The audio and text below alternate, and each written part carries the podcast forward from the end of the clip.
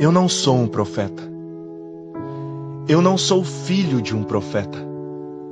Eu não posso te dizer o que Deus fará nesse tempo de isolamento, mas posso te dizer o que Deus tem feito durante e após tempos de isolamento no passado. E se você revisar a realidade da história, como vou descrever em seguida, eu acho que você saberá o que ele vai fazer nesse tempo também.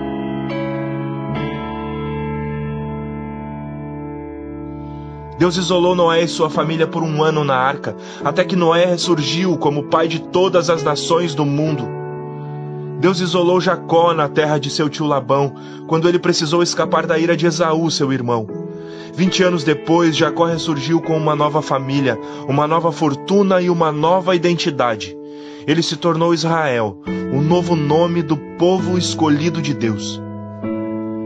Deus isolou José dos 17 aos 30 anos, mas sua escravidão e prisão se tornaram uma escola, onde Deus o preparou para a grandeza. Deus isolou Moisés em um deserto remoto por 40 anos, até que Moisés ressurgiu para libertar o povo judeu do Egito. Deus isolou Noemi na terra de Moabe até que ela quase ficou amargurada. Mas ela e sua nora Ruth viajaram para Belém para participar de uma das maiores histórias de amor. Deus isolou Davi por 15 anos depois que ele foi ungido rei de Israel. Quando finalmente assumiu o trono, Davi foi um homem segundo o coração de Deus e nos deu muitos salmos. Deus isolou Elias pelo ribeiro de Querite, e depois do isolamento, ele se levanta sozinho contra os profetas de Baal no Monte Carmelo. Deus isolou Jonas por três dias e três noites na barriga de uma baleia. E quando seu isolamento acabou, Jonas foi para Nínive e pregou o maior reavivamento da história. Deus isolou Daniel por 70 anos na Babilônia, onde ele escreveu o livro do Antigo Testamento que leva seu nome, destacando o futuro relacionamento entre Deus e o seu povo. Deus isolou Esther enquanto estava no palácio do rei persa, e ela salvou o seu povo da destruição.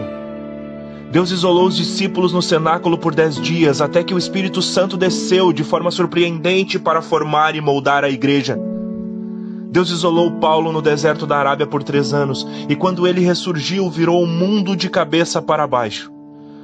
Deus isolou Paulo na prisão romana, e quando o apóstolo foi livre, ele havia escrito as epístolas na prisão: Efésios, Filipenses, Colossenses e Filemão. Deus isolou o apóstolo João na ilha de Patmos, e o livro do Apocalipse, o maior documento profético de todos os tempos, nos foi dado. Por último e mais incrível, Deus isolou Jesus em uma tumba por três dias. E no terceiro dia, Jesus ressuscitou em poder para trazer salvação para todo o mundo. Então, não. Eu não sei todos os detalhes sobre o que Deus vai fazer. Mas o que eu sei é o que ele tem feito, e é com isso que nós podemos contar. O Deus que isolou seu povo nos tempos bíblicos não vai parar agora. Assim, venha o que vier, eu confio que, mesmo no isolamento, Deus é meu refúgio. E você também pode confiar.